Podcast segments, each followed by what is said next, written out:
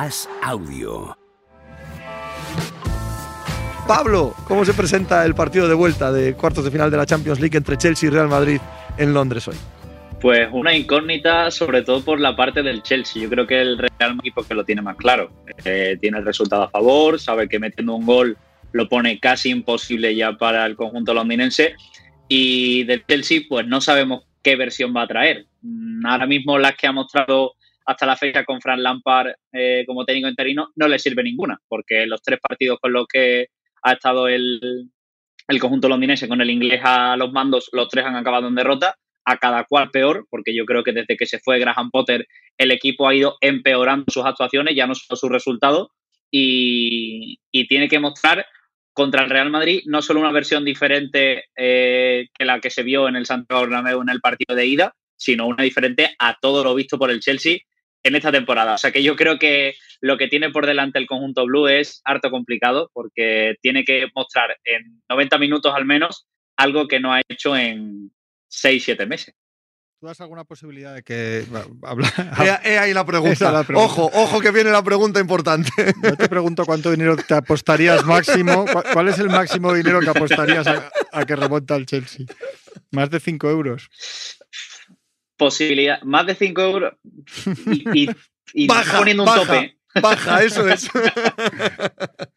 Posibilidades, yo siempre, en el fútbol siempre las doy porque se han visto tan, cosas tan inverosímiles y, y surrealistas en este deporte que, que yo creo que nada está escrito hasta que no, no pite el árbitro el final, aunque quede muy retórico todo y todo muy, muy bien dicho esto, pero es que es verdad, o sea, al final el Chelsea está jugando en casa, el Madrid no se fue con la ventaja suficiente, yo creo, con la que, o la ventaja que le habría gustado eh, del partido de ida, porque un 2-0 para mí es el resultado más engañoso de este deporte, peor incluso que un 1-0, porque un, un 2-0 eh, con el rival metiéndote un gol ya se mete en el partido y juega en este caso a favor del Chelsea el factor cancha. Eh, sea, está jugando en casa, No. Stamford Bridge no está bien, Ya, los aficionados no. están contentos con el equipo, pero es Champions.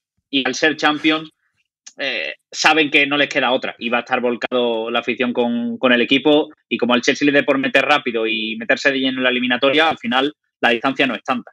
No, no peleemos contra la matemática que perdemos, ¿vale? No peleemos contra la matemática. Ir 2-0 es mejor que ir 1-0. Eh, ¿qué Sí, va? sí, lo es, lo es sobre el, sobre el papel, pero sobre Sí. las sensaciones, yo siempre pienso que uh, con un 2-0 el equipo que va ganando se siente más confiado porque la distancia es doble, pero el equipo, ¿por qué? Es algo que tiene el, equipo que va por detrás mejor anímicamente con un 2-1 que con un 1-1, no sé por qué. Eh, yo creo que no es verdad y creo que si tiramos de, tiramos de estadísticas probablemente nos lo digan o no, no lo sé porque como bien nos dice Luis Miño Ávila, aquí aparece la teoría de la trampa del 2-0 enunciada por nuestro querido Enrique Ballester, compañero de, de As Audio, pero que yo sepa solo se aplica al Real Madrid. O sea, la trampa del 2-0 Sí, yo creo solo se aplica al Real Madrid, que no puedes ponerte 2-0 frente al Real Madrid. No que te meta 2-0 el Madrid, cuidado. Sí, sí, sí. A mí, a mí me parece una, me parecería una sorpresa histórica, ¿eh? Pero hombre, por Pero favor. histórica, histórica. pero vamos, O sea, que eh, igual dentro de unos años ves, el Madrid perdió con el Chelsea. Si no, el que no recuerde las circunstancias no te suena como si lo elimina el Vitoria Pilsen. Pero sabiendo lo que sabemos hoy antes de jugar el partido, esto sería absolutamente histórico. Absolutamente. Esto puede pasar en fútbol. Bueno, Le no preguntaron es- justamente a Fran Lampard por eso en rueda de prensa. Le dijeron si este sería el mayor hito de la historia del Chelsea el remontar la eliminatoria contra, contra el Real Madrid. es que- Hombre, no, a ver, lo hablábamos ayer o el lunes, ¿no? Con, con Luis Nieto. La última vez que ha metido el, el Chelsea tres goles, no hace tanto, es verdad, pero hombre, no, no es al Madrid, no, no, creo que lleva 29 goles en 31 partidos de, Sí, es que de Premier además- League. eh. Es que además, si aún eso, si, si fueran igual, estuvieran igual de mal, pero tuvieran un poco de gol, dices, Claro. bueno, pues chico, igual le sale el día que tienen cuatro, pero encima es que es que se junta todo para que, para que parezca totalmente imposible. A decir improbable, casi imposible. Os, ¿Con os qué doy, os doy un dato que yo creo que es el más revelador de todo y es que solo Haaland lleva Chelsea. Claro, bueno, también Haaland es un. es trampa, pero bien, bien. ¿no? Si estuviera Haaland en el Chelsea, por ejemplo, Si hoy estuviera Pues en el ya- Chelsea, pues pues ya da dabas más opciones, claro, ya, efectivamente. cinco euros la dice, bueno, pues cinco euritos igual sí. ¿Quién crees que sale arriba, Pablo? ¿Con quién sale arriba Lampard? Pues pensando también en lo que ocurrió contra el Brighton, que cambió todo el esquema y todo el equipo y salió arriba con, con Pulisic, con Sterling y con Mudrik, yo creo que Havertz va a volver porque lo reservó durante el último partido por unas molestias en la rodilla. Joao Félix va a ser titular y la duda que me queda es si va a repetir con Mudrik, que no lo hizo mal, que dio la asistencia del, del 1-0 eh, de Conor Gallagher y, Sterling. Es la duda que me queda ahí. Joao Félix y Havertz para mí van a ser fijos. Después, mm, todo por hablar, pues se puede trucar y que sean los dos suplentes, pero yo creo que, que eso van a ser de la partida y posiblemente sea Sterling porque al final el ucraniano jugó los 90 minutos, si no recuerdo mal, contra el Brighton. Esa podría ser, o sea, sería una, un tridente parecido al del partido de ida, quitando a, a que fue suplente en el Santiago Bernabéu. Tacitov cogiendo la bandera de la afición madridista, grita, ojalá que salga Joao. Eh, se ha convertido ya en un meme el chaval. Por lo menos en España. Eh, tanto la afición del Madrid, la del Atleti, evidentemente, es este, Hombre, este, este chico lo tiene complicado para revertir esta situación. ¿eh? Sea más justo menos, el partido del Bernabéu era, era un partido crucial para él porque era una de las historias del partido. Había mucho foco en él y le salió muy mal. Entonces, eh, en, en, ese punto está. Partido verdaderamente malo de Joao Félix, pero malo malísimo, a rabiar. Pero partido que cualquier media puntita del Chelsea que estuviera ahí, quitas a Joao y pones a Mudrik, sí, sí, quitas a Mudrik y pones a Ziyech, quitas a Ziyech y pones a Pulisic, hubiera hecho exactamente lo mismo. Si juega o sea, lo no, mismo. Si juega Modric no está cuatro Correcto, días, toda la prensa española estamos hablando de que vuelve porque es Atlético Madrid. Es que al final esto es- Total, total. no- que, no, pero que, que es justo, ¿eh? No, no, te quito nada de razón. Es que es así. Pero, oye, eh, yo no sé si para el Chelsea es importante eh, no perder 1-4. No sé si me entiende lo que te digo, que no sea un bochorno, que Sí. esto que el Madrid se pase, porque allí, más allá de no pasar esta eliminatoria, el- la cosa está muy fea a nivel social, de proyecto a nivel, a nivel no, no solo deportivo, que entendemos que el Lampard es un parche, etcétera, etcétera, pero a nivel, a nivel social, ¿no? Hay muchas dudas. Entonces, no, no, no se va a arreglar nada si acaban ganando 1-0 y tal, pero, pero por lo menos que no tenga el típico día el Madrid que, que se ponga 0-2 en el minuto 15, porque, porque puede ser muy, muy dura la, la noche para, para el Chelsea, ¿no? Hablaba Lampard en la previa del partido que el gran problema de este Chelsea ya no están siendo solo los resultados, sino la imagen, las actuaciones. Y es que no están teniendo partidos en los que merezcan ganar, porque después puedes hacer mejor, peor partido y, y que no llegue el resultado y, o incluso que no llegue ninguna victoria. Pero si tu equipo juega bien, por lo menos el aficionado tiene algo con lo que llenarse la boca. Pero es que el Chelsea no, le da ni una cosa ni la otra. Entonces, no va a contentar, yo creo, para nada la afición del Chelsea el simple hecho de que los Blues jueguen bien o que se lo pongan complicado al Madrid, porque quieren pasar la eliminatoria. El mundo quiere llegar a semifinal Champions League. No con jugar bien contra el Real Madrid a un equipo como el Chelsea, pues si fuera un equipo de mitad baja de la tabla de la Premier League, pues a lo mejor. Pero estamos hablando de un doble campeón de Europa. Entonces, los aficionados del Chelsea van a querer pasar.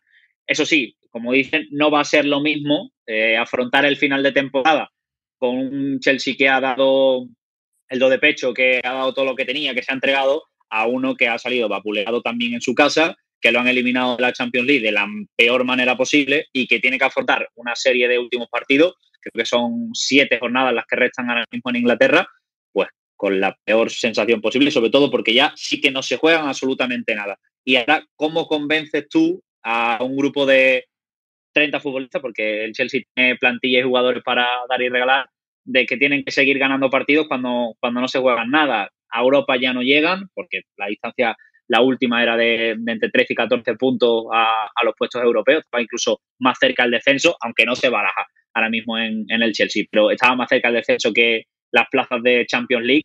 Entonces, salir vapuleado hoy, además de que yo creo que no se contempla por ahora, porque un equipo que está tan necesitado y que tiene tantas ganas de ganar, valga la redundancia, pues debería hacer tan buena actuación como para, para ponérselo complicado al Real Madrid. Eh, aparte de que eso no, no se contempla, el equipo, pues yo creo que a peor ya no puede ir lo que resta de temporada. La peor versión del Chelsea ya se ha visto y, y lo de hoy pues va a ser un, o la salvación o la sentencia de este equipo.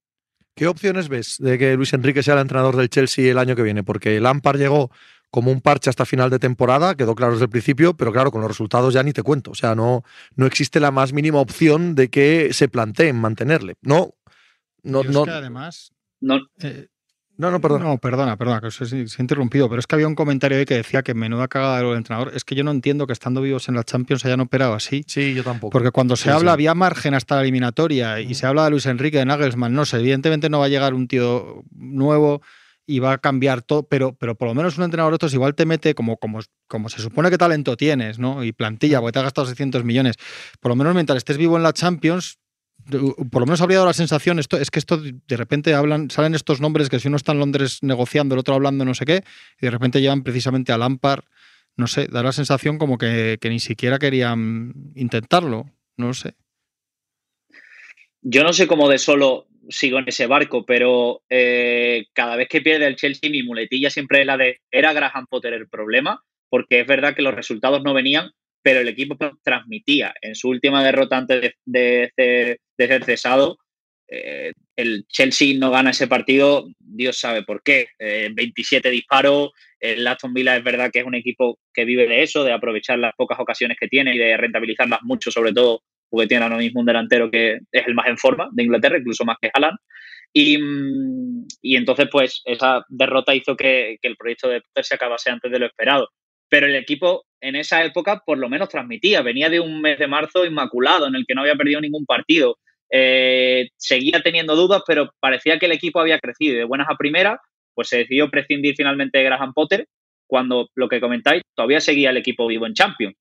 Entonces, esta alternativa, yo creo la de apelar al sentimentalismo y a, y a, que una leyenda máxima del club como Frank Lampard podía sacar de los jugadores pues esa sensación y esa necesidad de demostrar sobre el terreno de juego y sobre y, y dar un paso al frente, pero se está viendo que ni una leyenda que además no le va bien en los banquillos porque fue destituido en el Chelsea, fue destituido en el Everton este mismo año, eh, tampoco sirve. El, el Chelsea necesita necesita una regeneración completa desde los jugadores, aunque esté feo decir que necesita una regeneración en la plantilla, porque han llegado 16 futbolistas esta misma temporada entre verano e invierno, necesita movimientos en la plantilla de muchos jugadores que no tienen minutos, otros que, que no están teniendo la participación que se esperaba de ellos y, y, y después, sobre todo, darle el, las llaves del proyecto a un entrenador que tenga las cosas claras, que, que tenga personalidad, porque en el Chelsea todos los entrenadores que han triunfado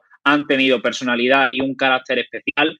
Véase Mourinho, véase el propio Tomás Tuchel, eh, todos estos últimos que han ese tenido sería, éxito en Ese sería un Antonio buen nombre. Conte, sí, sí.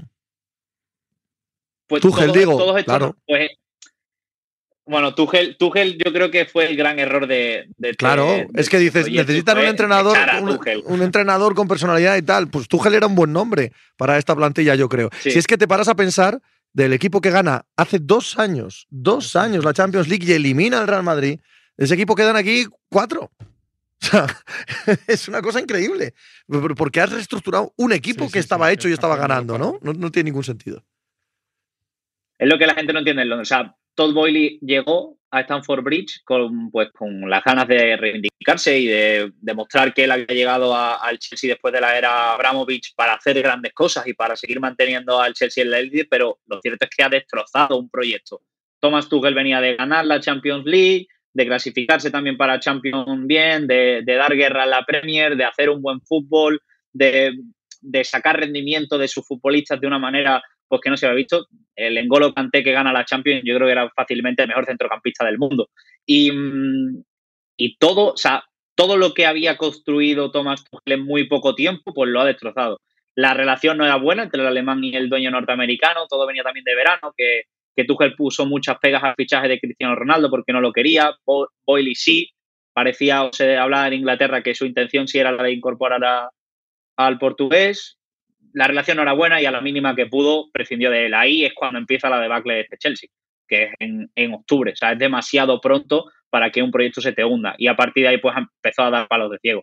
Potter, Potter tampoco funcionaba porque es un gran entrenador. A mí me parece que el trabajo que hizo en el Brighton fue magnífico, pero no tiene ese carácter y esa personalidad que tiene tan marcado a los entrenadores que pasan por el banquillo del Chelsea y su buenismo, por llamarlo de una manera, yo creo que no ha calado del todo en, en Stanford Bridge. Y ahora pues por eso también es lo que el nombre Enrique ha sonado tanto, que como me preguntabais antes, qué posibilidades le daba, Hoy justamente hablaban en, el Telegraph y en el Guardian, Tottenham también se ha metido en la carrera ahí, que no es, yo creo que la propuesta que más apasiona a Luis Enrique, según lo que dijo él en esa entrevista que concedió a, a Sergio en la que dijo que él iba a ir a un equipo que aspirase a cosas grandes. Y ahora mismo el Tottenham, pues, dentro de que está en el Big Six, es el peor de los del Big Six, más allá de que en la situación por la que está luchando, que son los puestos champion, pues esté mejor que el Chelsea.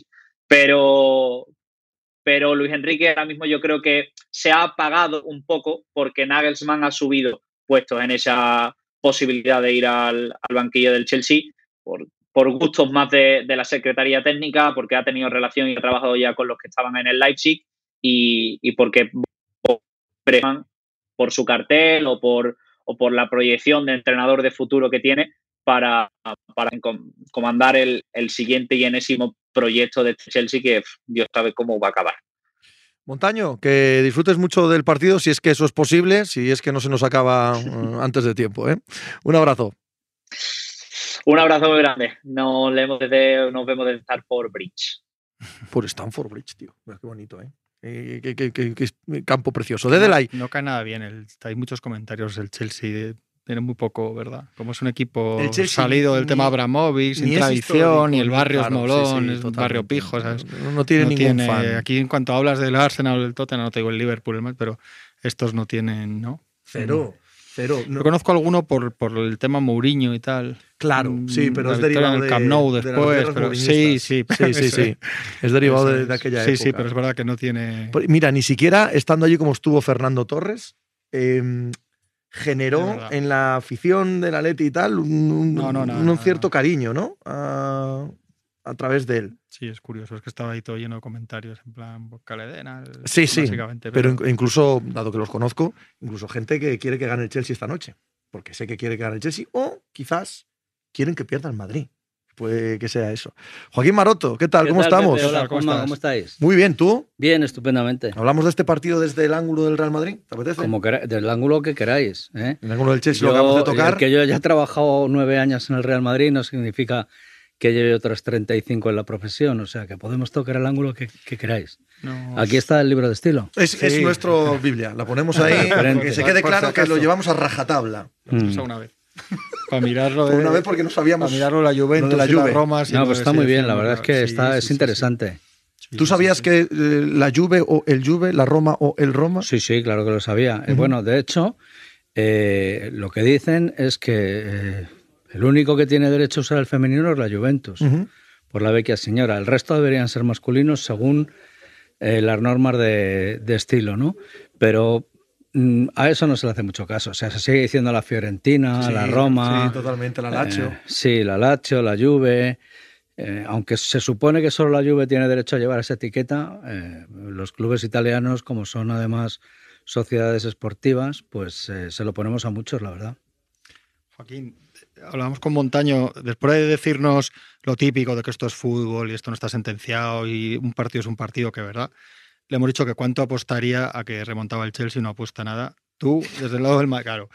¿Qué, euros. ¿Qué nivel de peligrosidad de euros a que puede poner? ¿Qué nivel de peligrosidad de 0 a 10? Esa es la pregunta. De 0 a 10, ¿qué dirías que de, peligrosidad tiene el Madrid a priori en el partido? La verdad es que el Madrid tiene eh, muchas posibilidades, pero no, no, porque, no porque lo diga yo, porque haya ganado 0 en el partido de ida. Os dejo un dato aquí, ¿no? El Madrid ha llegado 37 veces a los cuartos de final de la Copa Europa y ha, y ha pasado a semifinales en 32. Es decir, que de 37 32, solamente ha fallado en 5. El, porcentaje de acierto supera el 90%. Entonces, lo lógico es que el Madrid es que el Madrid pase. El Madrid además tiene otra otra cosa que mucha gente no se da cuenta, que es que te anestesia, que en estas instancias de la Champions eh, joder, dices, ¿me, ha ganado? ¿Cómo me ha ganado? La gente se pregunta, ¿pero cómo me ha eliminado? El año pasado, por ejemplo, pasó tres veces, ¿no? Con tres remontadas. Y los rivales empiezan a darse cuenta después, cuando, cuando ya no tiene remedio. Eh, es una competición que le va muy bien al Madrid, ¿no? ¿Ha jugado 32 semifinales de Copa de Europa el Madrid? Jugado 32 semifinales. Te juro por Dios que me acaba de, poner la cabeza en otra, en otra galaxia ese sí, dato. Sí, sí. 32 son muchísimas. Ah, sí, sí. y- y- Muchísimas más de las que yo creía para el Madrid. O sea, yo ya Mm. sé que el Madrid gana siempre en esta competición, pero Mm. me parece increíble. Ha estado 32 veces en las semifinales de la Copa de Europa, 37 veces en cuartos. Machicado, Ah. arreglando problemas de sonido. Bien, ahí Javi, ¿cómo, Ah. entras, ¿cómo entra en plano, una Machicado? sorpresa, sería una sorpresa. Más allá de que en verano te dicen el Chelsea elimina al Madrid y sin saber cómo iban a estar en marzo, en abril los equipos, es el Chelsea, no te suena muy raro.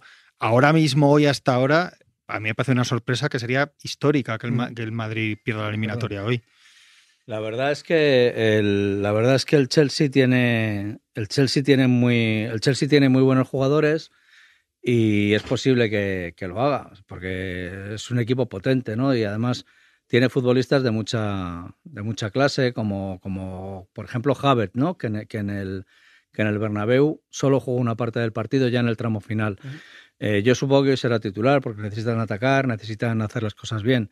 Así que mm, seguro que va a dar guerra, porque en su estadio el Chelsea es un equipo fuerte, aunque viene de pinchar con el Brighton en la última jornada de la Premier, no deja de ser un equipo eh, potente. Eh, ¿Qué crees que va a usar Ancelotti hoy? El- hay una especie de 11 de gala o de 12 de gala Sí, que varía solo en una posición. Que Sí. juegue Rodrigo o que juegue Valverde sí. de extremo. E- Esa decisión suele ser o más agresiva, juegue Rodrigo es un equipo más atacante, o más conservadora, que es con Valverde. ¿Qué esperas hoy? sí, digamos que pasa del 4-3-3 al 4-4-2, cambiando a un solo jugador, ¿no?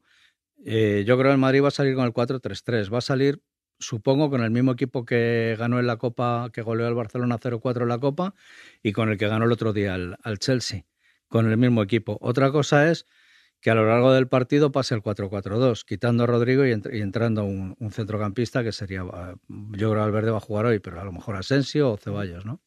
Hablaban, bueno, Sí, nos, nos preguntan que se damos por hecho que el lateral izquierdo va a ser Camavinga. Yo Yo, sí. creo que ya sí, ¿no? Que Yo eso sí. ya para partidos así. Pues tiene pinta, ¿verdad? Porque además que lo es el mejor. Sí, es el sí, mejor. el partido del Es el Camp Nou además le reforzó muchísimo parece, ahí. parece que lo empequeñeces porque es un jugador de otro rango, ¿no? de otro nivel. Sí. Pero en, en este contexto concreto de temporada es el mejor lateral izquierdo y el resto de centrocampistas están jugando bien. Entonces, aunque es obvio que te gustaría tener a Camavinga con más presencia en el juego que desde el lateral, se entiende muy bien con Vinicius también. O sea, eh, cae de cajón, ¿no? Que juegue ahí. Pues sí, además, el Madrid, como sabéis todos, no es un equipo joven. Eh, tiene un, un centro del campo veterano, sobre todo cuando juegan Cross y Modric, que yo creo van a jugar hoy. Ya es un, un centro del campo bastante veterano. Tiene a Benzema en ataque. Son eh, tres jugadores que han superado ampliamente la treintena y entonces hace falta energía, hace falta juventud, hace falta electricidad, ¿no? Y, eso es lo que aporta Camavinga y otros como él. Yo creo que la mezcla entre esos jugadores veteranos y estos jugadores jóvenes está el, gran secreto del Madrid. Hablaban ah, hasta hace 15 días, claro, hasta los partidos recientes, que jugar con cross de medio centro era un lastre y que, bueno, eh, exponía en exceso al Real Madrid. Claro, no, no es lo que hemos visto en los últimos días, pero aún así, yo supongo que sí que sigue habiendo debate eh, sobre la posición en concreto de cross de medio centro. A mí particularmente me parece que el Chelsea le hace un trabajo bastante fácil, bastante sencillo para que viéramos al cross que vimos en el Bernabéu extraordinariamente en lo defensivo también. Pero no sé si va a ser el mismo caso hoy. Ya no te quiero decir a, a mayores con el Manchester City. Pues no sabemos, porque la verdad es que los equipos ingleses cambian muchísimo cuando juegan en casa y cuando juegan fuera. La verdad es que la Premier parece otro planeta. Y es porque, si os dais cuenta, todos tienen una vocación eh, ofensiva muy, muy grande. En Inglaterra los partidos da gusto verlos, joder, porque son todos eh, ofensivos, son todos al ataque, se generan espacios y, eso da muchos problemas a, a los que tienen que hacer tareas defensivas. Cross no ha nacido para eso. No ha nacido para eso, puede hacerlo y lo, y lo hace bien porque es un jugadorazo como la copa de un pino, pero estoy seguro que si el eh, volumen de ataque del Chelsea es grande, él va a sufrir. Vamos, Cross no es Casemiro, ¿no? Este es el asunto. Supongo que viste, pasando, vamos a pensar que pasa lo normal hoy y mañana. Supongo que viste al City con el Valle, Sí. con ratos que dio bastante impresión de mm, las dudas que podíamos haber tenido, de que si Guardiola se liaba, que no que hiciera un partido por el rival.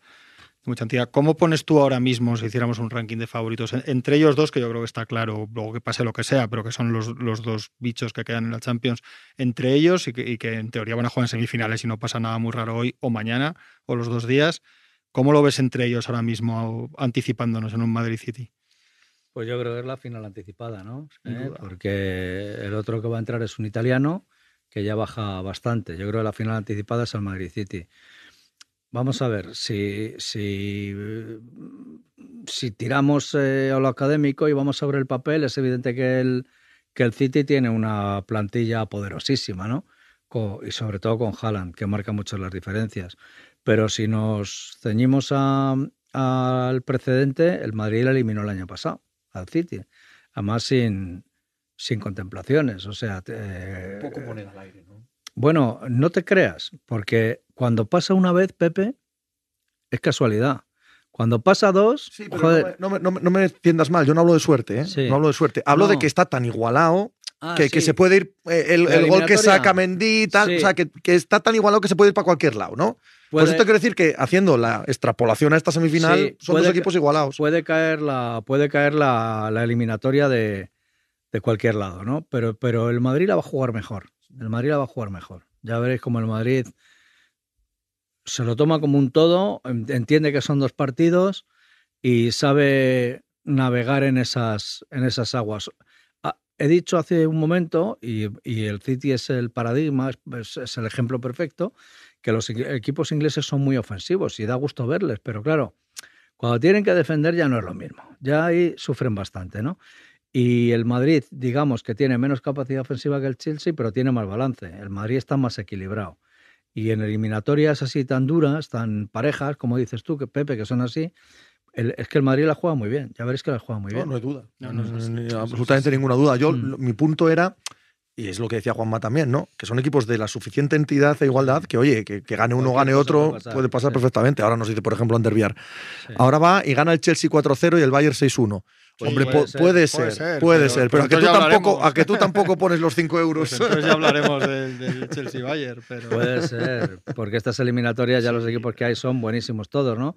Hasta el Nápoles le puede dar la eliminatoria con el con- a la, la vuelta a la eliminatoria también. Yo espero que gane. Es Y- más, espero que el partido sea para que gane el Nápoles, que luego sí. pase lo que pase, pero creo que va a dominar, creo que va a tener ocasiones, creo que va a estar presencia en el otro área. De hecho, en la ida, a mí no me parece que el Nápoles fuese inferior al, No, al Milán. No, a mí juega muy bien. Lo que pasa es que el Inter, mira, es otro equipo que sabe que sabe jugar eliminatorias, ¿no? A mí una final, por ejemplo, que me gustaría mucho sería un Madrid-Nápoles, te lo digo sinceramente, ¿no?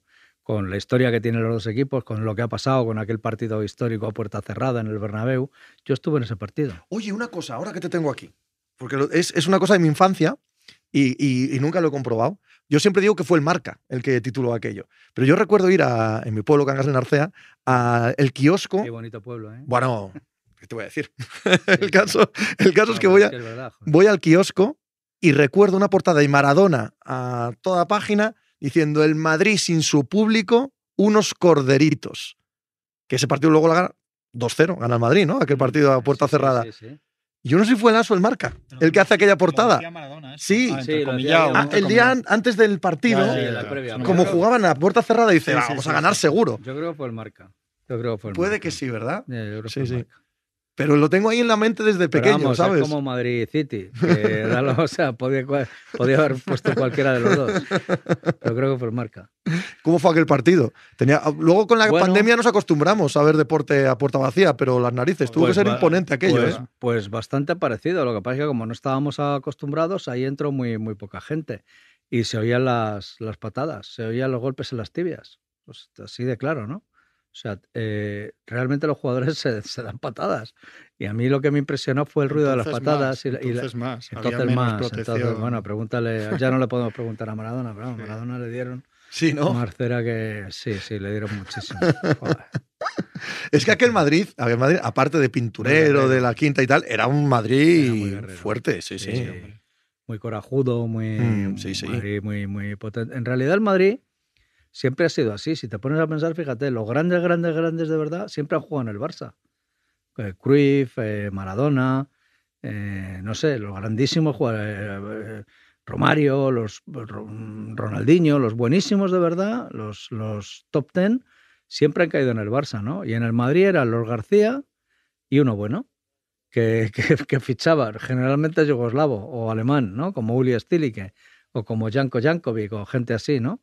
Y el resto era mm, pues auténticos eh, cabestros en el buen sentido de la palabra, ¿no? Como José Antonio Camacho, por ejemplo, gente así, ¿no? Gente Isidro, gente muy corajuda, ¿no?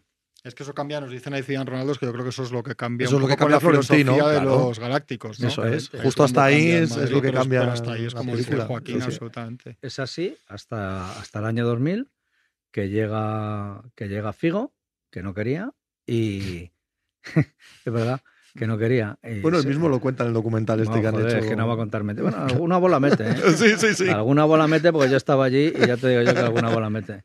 Pero que, que no quería venir, es verdad, porque su mujer además me acuerdo que había inaugurado un restaurante en Barcelona hacía muy pocos días y empezaron a tirarle huevos podridos y tomates y no sé qué, le querían cerrar el restaurante. Y 24 horas antes de anunciar su fichaje llamó pidiendo, pidiendo revocarlo y claro, se le dijo que no, ¿no? No. Estáis entendiendo mal lo que está diciendo Sí, sí. Maroto, porque dice que Di Stefano era malo entonces. Claro que no. Narcea y Lorenzo van fichando a Sidor, Miyato y Zucker, esos eran cabestros, No, eran jugadorazos como la Copa de un Pino. No, pero no eran el, no eran el balón de oro. Claro. No eran el claro. top ten.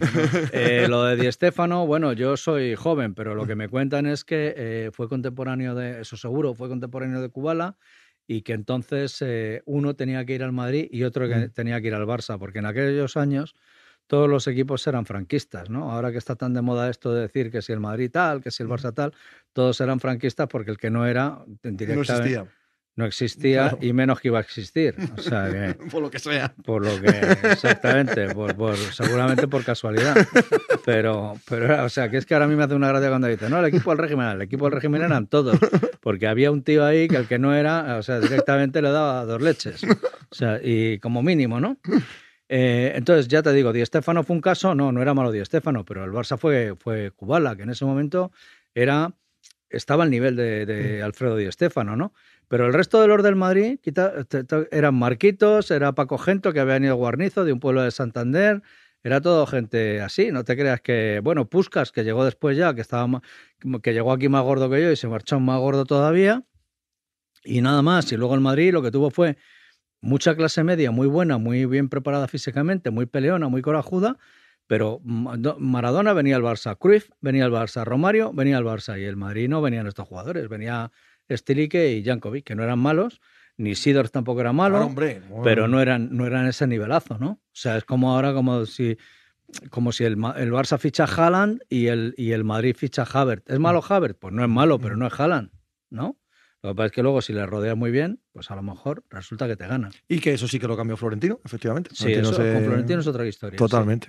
Entra Figo y luego entra Zidane y luego eh, Ronaldo. Ronaldo. Eso lo viví yo en primera persona y, y fue un, un cambio tremendo. Pero si os, si, si os fijáis, incluso en esa época se hablaba de Zidanes y Pavones. Es decir, que se hablaba de una estrella y el resto eran jugadores que iban allí a, a- a acompañar. Lo que pasa es que eran muy buenos, ¿no? Makelele, por ejemplo, que no era una grandísima estrella, pero cuando se fue Makelele del Madrid, Florentino, eh, Zidane le dijo a Florentino, Presi, se, se ha ido Makelele y la mitad de Zidane.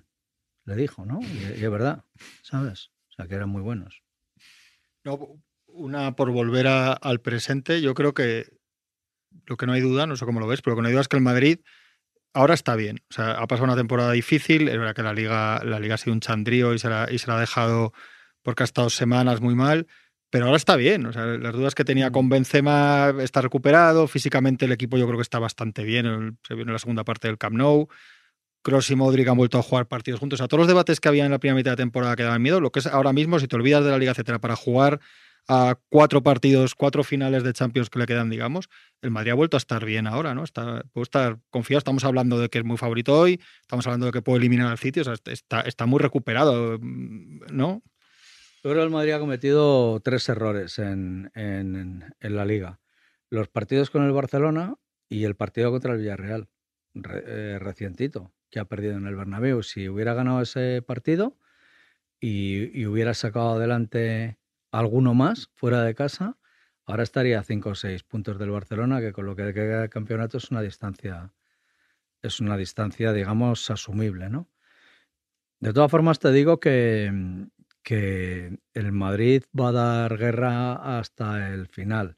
Lo mejor que le puede pasar al Barcelona es que el Madrid pase esta noche. Y Hombre, está muy lejos, ¿no? No, no, no tanto por el Madrid como porque no creo que el Barça en lo que queda vaya a perder 11 puntos. es que está muy seco. Yo le vi en Getafe este fin de semana igual que vosotros y está no, no, no le llegaba, o sea, no le llegaba a leer a los pulmones. Le vi bastante ya, bastante justo. Yo creo que para el Barça sería una buena noticia que el Madrid pasara hoy, en el sentido de que le va a dar más guerra a la Liga. Con esto no estoy diciendo que el Madrid vaya a ganar el campeonato de Liga o vaya a recortar esta diferencia o tal. No estoy diciendo esto. Yo creo que la Liga la tiene el Barça, pero que lo iba a pasar mal. Que el Madrid le va a apretar mucho.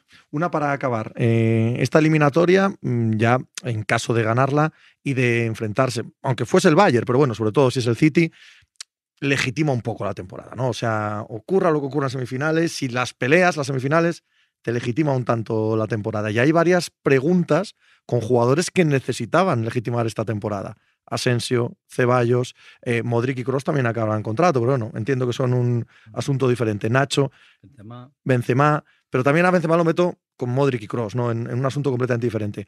¿Se les ofrece la renovación a todos? ¿A algunos? ¿Cómo, cómo está el tema? No, no, todos no. Terminan contrato 8 y yo creo que los 8 no van a seguir. Yo creo que van a seguir 6 de los 8. Hay dos que están ahí bailando. Eh, uno es Ceballos y el otro es Marco Asensio. Esos dos están ahí bailando y depende también un poco de lo que pueda traer el Madrid.